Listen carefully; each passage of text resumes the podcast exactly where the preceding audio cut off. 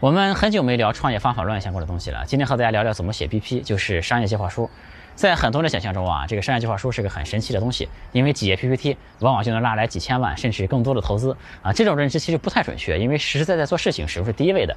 但 BP 呢，毫无疑问也非常非常重要。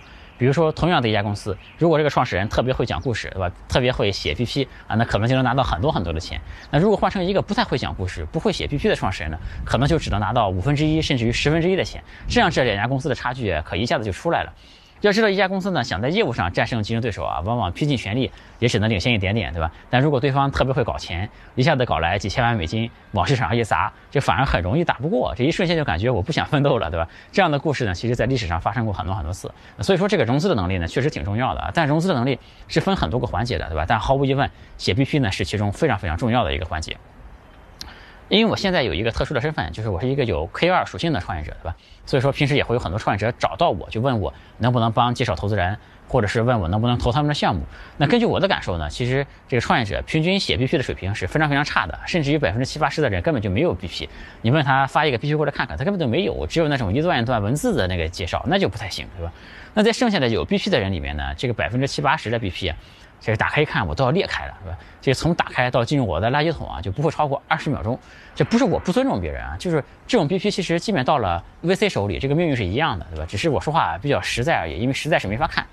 这个说的夸张一点呢，很多生意啊，这个之所以无人问津啊，其实很多原因是出在这个 BP 上面，而且这个当事人还不知道这个原因是在哪，因为。你必须发过去，对方这个连看都不想看，这直接就删了，对吧？这而且这个里边非常 tricky 的是，这个对方呢绝对不会跟你说你这个必须写的太业余了，对吧？因为这样说呢就显得很没礼貌。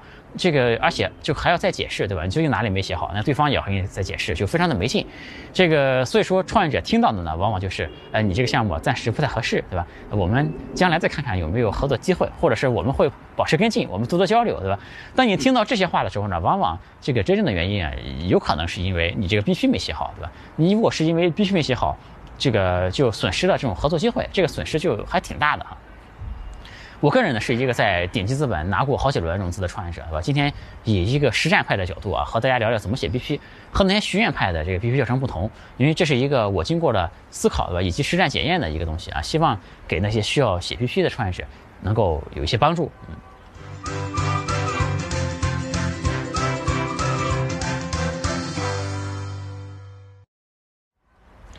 游戏的灵魂聊科技人文，我是李自然。呃，今天和大家聊聊怎么写 BP，就是商业计划书这个事儿。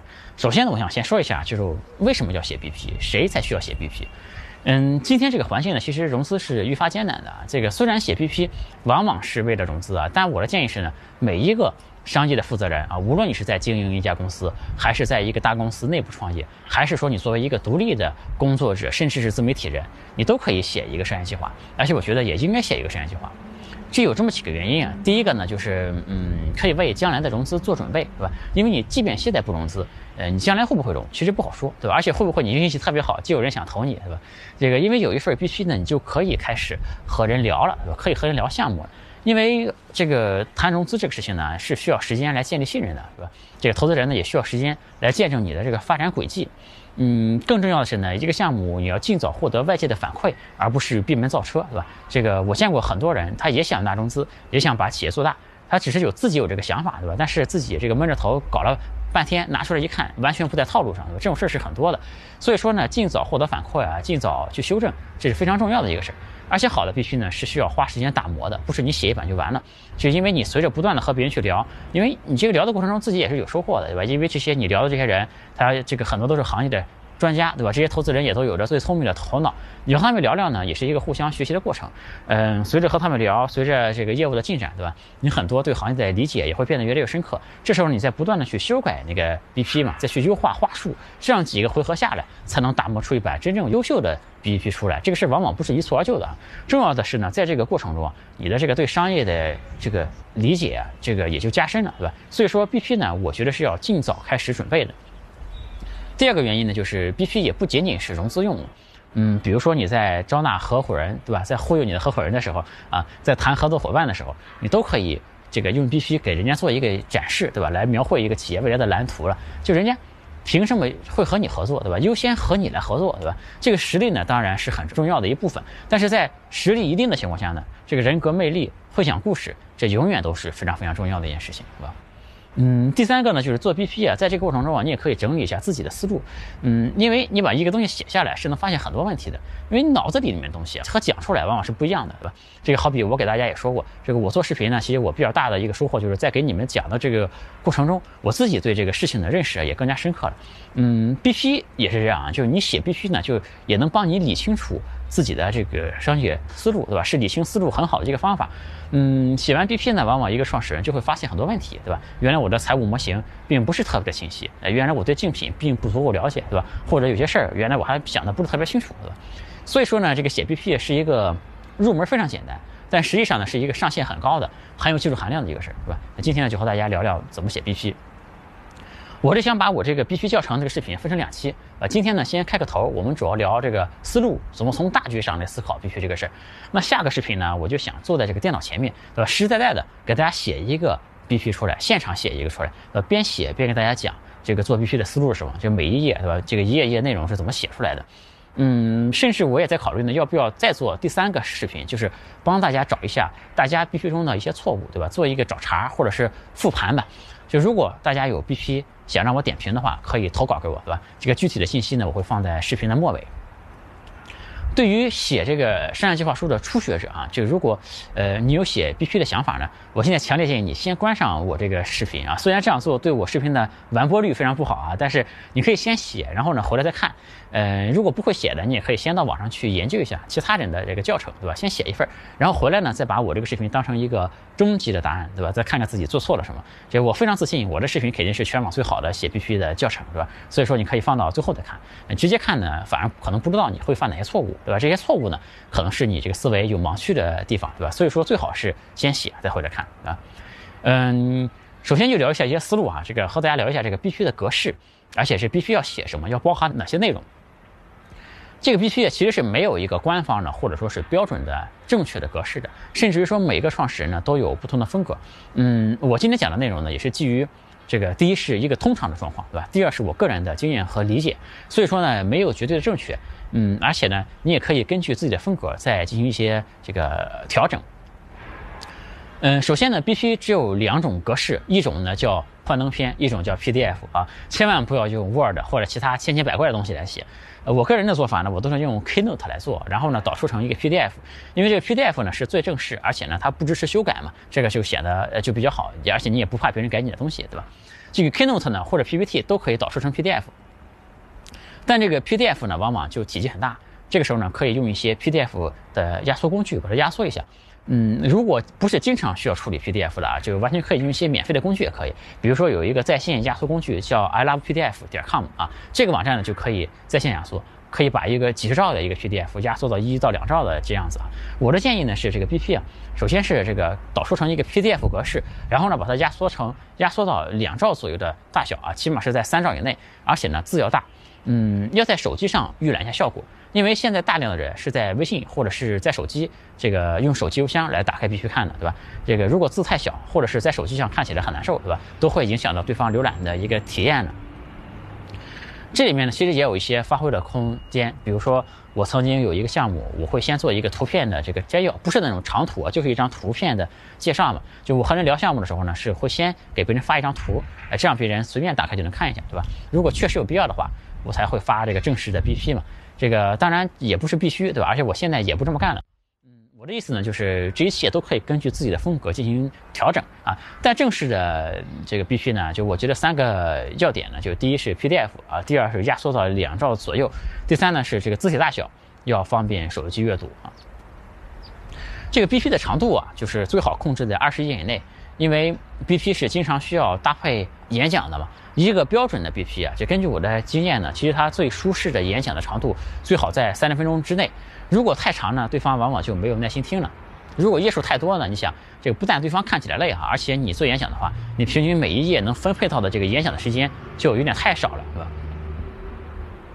那一个 BP 呢，最基本的作用啊，当然是把一个项目说清楚，对吧？所以说以下的内容呢，基本上是必须的。第一呢，就是团队，就操盘这个项目的是一群什么样的人；第二呢，就是这个项目在做什么，它解决了怎样的市场需求；第三呢，就是这个项目它的这个市场规模究竟有多大；第四呢，就是商业模式，这个项目是怎么赚钱的，它的这个嗯收入的构成以及收入的预测什么样子；第五个呢，就是这个项目。这个它核心的优势在什么地方，是吧？就是为什么这个项目能够做成嘛？那第六个呢，就是相关的数据了，就你现在的用户啊、留存啊、付费率、营收啊这些关键数据是什么样子的？第七个呢，就是这个项目有哪些这个竞争对手，是吧？这个主要的竞对是谁？嗯，和他们的竞争关系是什么样的？嗯，这个再一个呢，就是财务情况，是吧？这个怎么花钱，以及未来的财务预算是什么？还有呢，就是这个路线图。你过去做了什么？现在做了什么，对吧？这个未来要做什么？这个时间节点是什么样的？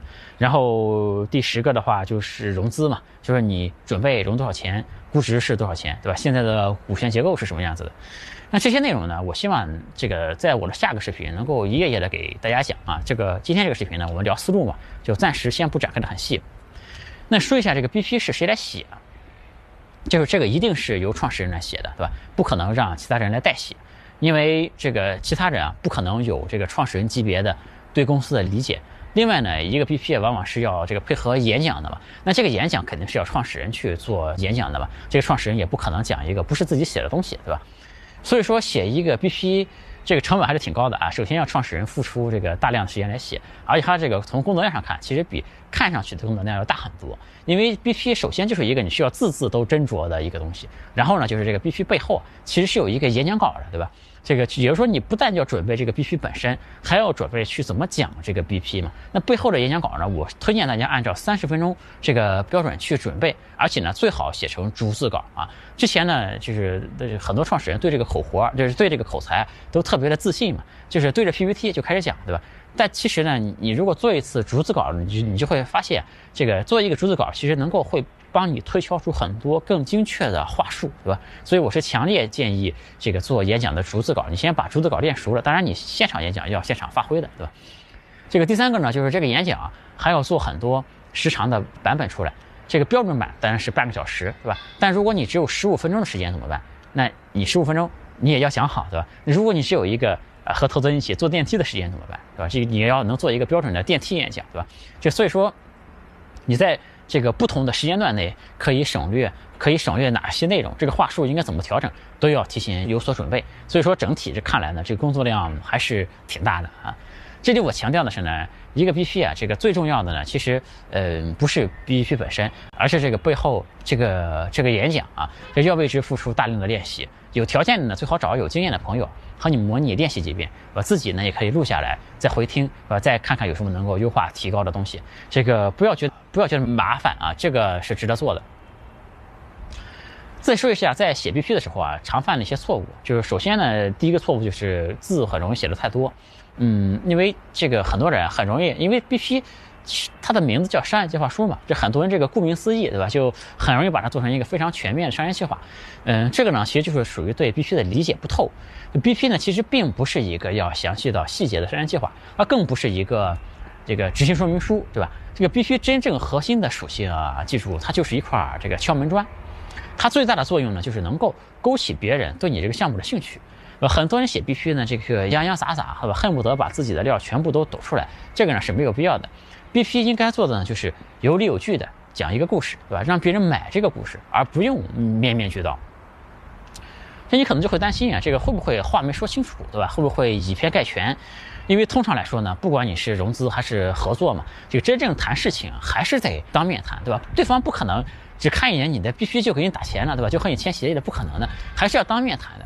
那么 BP 的作用是什么呢？就是第一呢，是谈之前你把 BP 发过去，吊起。对方的胃口，对吧？给你创造更多的机会，因为很多时候呢，你直接约一个人，对方可能没兴趣见你。但如果你有一个很好的 BP，你发过去，对方对你的 BP 感兴趣了，对吧？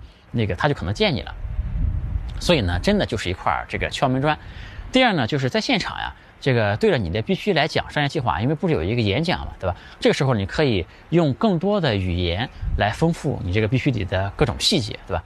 所以说这个 BP 最大的奥义啊，就是说在于吸引人。这 BP 一定要首先吸引人，而不是说把这个故事讲得很完整，这要面面俱到，对吧？这故事完整性是可以有所欠缺的，可以等到见面你演讲的时候再把这个完整性去补足就可以了。这必须呢字儿不要太多啊，这个字太多啊，这个我说这个 PPT 上面的字不要太多，太多呢就看不清楚。而且呢，这个 BP 往往是需要配合演讲的嘛，应该多数的语言都是需要你在演讲的时候去说的。这个很多人呢把这个呃演讲的话打到这个 BP 上面对吧？这个演讲的时候呢照着这个 BP 念，这样就特别傻，因为这种演讲它本身也是考验 CEO 的这个这个一个过程对吧？这个你是不能念词的啊，这就好比。就你拍一个低成本的动作片，演员还要看提词器，对吧？这个故事呢就很难讲得很性感，对吧？我前面提到性感这个词啊，这个有人还表达过异议，对吧？但这其实是互联网圈一个很常用的一个说法啊，就是说一个比较好的故事，对吧？大家就喜欢说这是一个性感的故事，对吧？嗯，还有一个比较常见的错误呢，就是很多人这个讲话风格就太容易说套话，对吧？这个很老干部的那种风格，就像很多大会发言的那个听写的感觉一样，呃，那种又臭又长的感觉吧。这个我的建议呢，就是要说人话，而且呢，要用尽量简洁的话来说，而且这里面呢，可以有非常锐利的观点。嗯，因为 BP 某种程度呢，展示的是创始人对商业的思考，这个可以展现你的这个洞察力，对吧？你能够成功呢，肯定是因为你对这个事情的理解更深，嗯，看到了别人看不到的东西，对吧？这个真正好的 BP 呢，会让这个观看者有一种学习了，对吧？这样的感觉。我说的这个学到东西啊，不是指那种科普类的内容，对吧？那个就很初级了，就别列一堆材料告诉我很多行业背景啊、数字啊，这些都没意义。这个我指的学习呢，是真正有深度的商业见解，对吧？让看到 BP 的人有一种豁然开朗的感觉，对吧？这个，哎，而且呢，这里面有没有嗯，别人用不出来，呃，你能用出来，而且还行之有效的这种独门绝技，对吧？这个这些都是很加分的东西，所以总结来说呢，BP 就是要做成一个简洁有力的、有洞察力的这样的一个东西。我们再说一下一个理想的 BP 应该需要展现什么啊？嗯，首先呢就是有增长的项目啊，这个首先最需要突出的就是增长，因为无论别人是投你的项目也好，还是和你合作也好，这个你投项目呢是大家都喜欢投这个高增长的项目嘛。嗯，这个大家如果说和人合作呢，也是想和有前途的人来合作，对吧？所以说，嗯，如果你的整个 BP 啊，所有内容都删掉，只让你保留一页的话，那这一页呢，一定是在写增长，对吧？就我们前面说啊，这个创始人呢，应该就是在任何给定的时间段内都能。做好给别人做项目的准备嘛，在最极限的时候呢，这个时间甚至只有十秒钟啊！我就遇到过这种情况，在好几年前呢，我在一个会场和一个全球最顶级的美元基金的一个大合伙人擦肩而过，我大概就只有十秒钟的时间嘛，我就拉住他搭讪了两句。当时的我呢，其实没有今天这样的水平了。那十秒钟我干了什么呢？就是介绍了一下自己，介绍了一下我在干什么项目，然后呢问他要了一张问他要了一张名片。然后呢就没有然后了，是吧？后面呢我也打电话过去，然后是他助理听的，嗯，估计话也没有带到了。这个你可以暂停想一下啊，就如果只给你十秒钟的时间，你能说什么？我觉得很多人呢也未必。能够比我当年做得更好，对吧？这个事情呢，其实我是反思过的。如果我现在讲呢，这个我很可能会这么说：我叫李自然，我的产品是某某某。过去四个月呢，我们的营收每个月都增长百分之六十。这个呢是我的联系方式，希望有时间的时候呢，能够和您通过电话，是吧？我就可能就会只讲这几句话就可以了。因为十秒钟呢，嗯，别讲你做过啥，对吧？甚至别讲你的项目是什么，你在做什么都不重要。其实你就讲一个增长的故事，对吧？因为只有增长本身才是最吸引人的。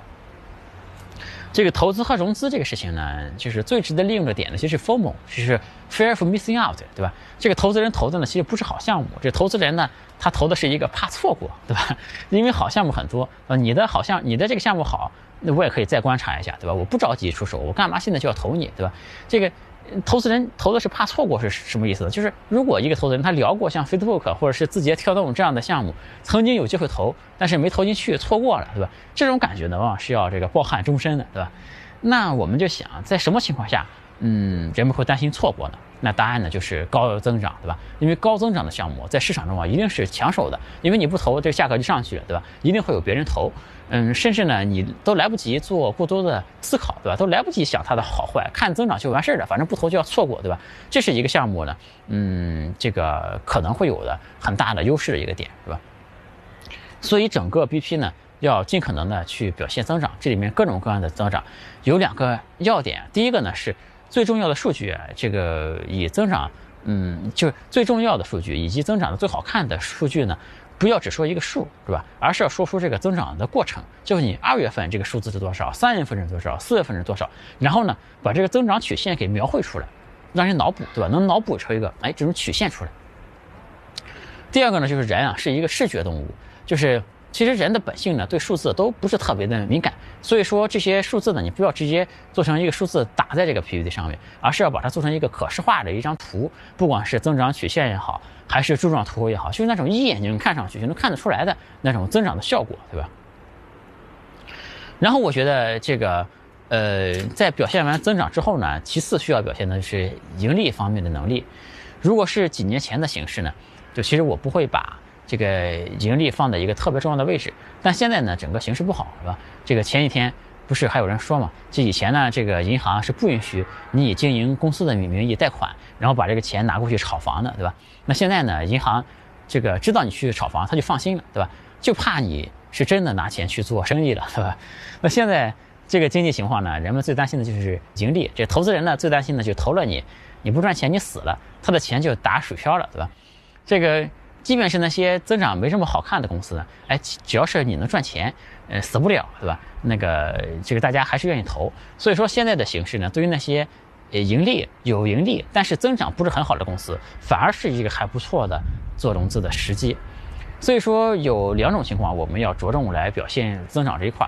这个如果一第一个呢，就是你一个项目增长的非常好，但是呢还没盈利，那就必须要把这个盈利的计划能够聊清楚了它。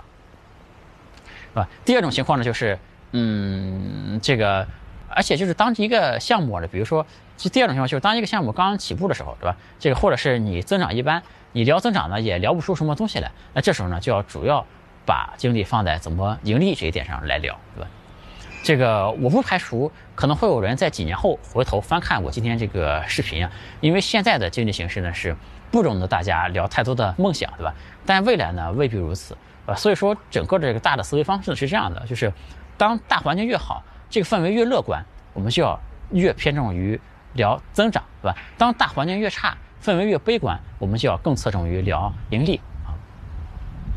第三个需要展示的呢，就是团队的执行能力，因为一切的投资都是投人，尤其是早期的项目，主要就是投人啊。很多牛逼的公司呢，你去找他天使轮。A 轮这个 BP 来看，发现他这个讲的和后面做的根本就两个事儿，对吧？所以说 BP 呢其实是很容易发生变化的，甚至于公司的方向发生变化也很正常。但不变的是人，只要人能足够牛逼的话呢，那这个嗯后面对吧？这个就是干什么都能成。所以我个人觉得，甚至于说后期的项目呢，主要也是投人。这刚创业的人呢，可能会觉得。这个做什么事儿是很重要的，对吧？这个 idea 是很重要的，但其实的人才才是第一位的，对吧？这里面这个逻辑就是呢，这个厉害的人他一定不会做差的项目，对吧？这个好好的一一个好的牌手呢，他不会做到对他不利的这个牌桌上面去，因为他有能力进行选择。这个而水平一般的人呢，有可能是赶上一个好项目，也有可能，对吧？他这个时机对了，或者运气比较好，都有可能。运气再好的呢，还能短暂的发一笔这个财，对吧？但长期来看呢，每个赛道都会。这个竞争对手会越来越多，越来越越越来越强大，对吧？甚至其中不乏会有很多进来很多后发先至的高手。在这种情况下呢，如果团队本身不足够强，早晚就会被人干掉嘛。所以说，选对了人呢，就等于选对了赛道，选对了一切，对吧？你选错了人，这个赛道对了，项目对了，那可能最后不一定有用，对吧？所以在这个思路下呢，就有这么几个要点来体现。第一个呢，就是 CEO 啊，你们的老大是不是一个能成事儿的人？我们不谈那些政治正确的，就比如说每个人都能创造非凡的价值，对吧？这个坦白来说呢，这个世界上绝大多数的公司，嗯，不是什么技术驱动的公司，对吧？也不是什么这个产品驱动的公司，对吧？也不是什么数据驱动的公司，它其实就是 CEO 驱动的公司。CEO 的眼界、水平、胸怀、个人能力，就能不能打，对吧？就直接决定了一家公司的上限在哪里。所谓。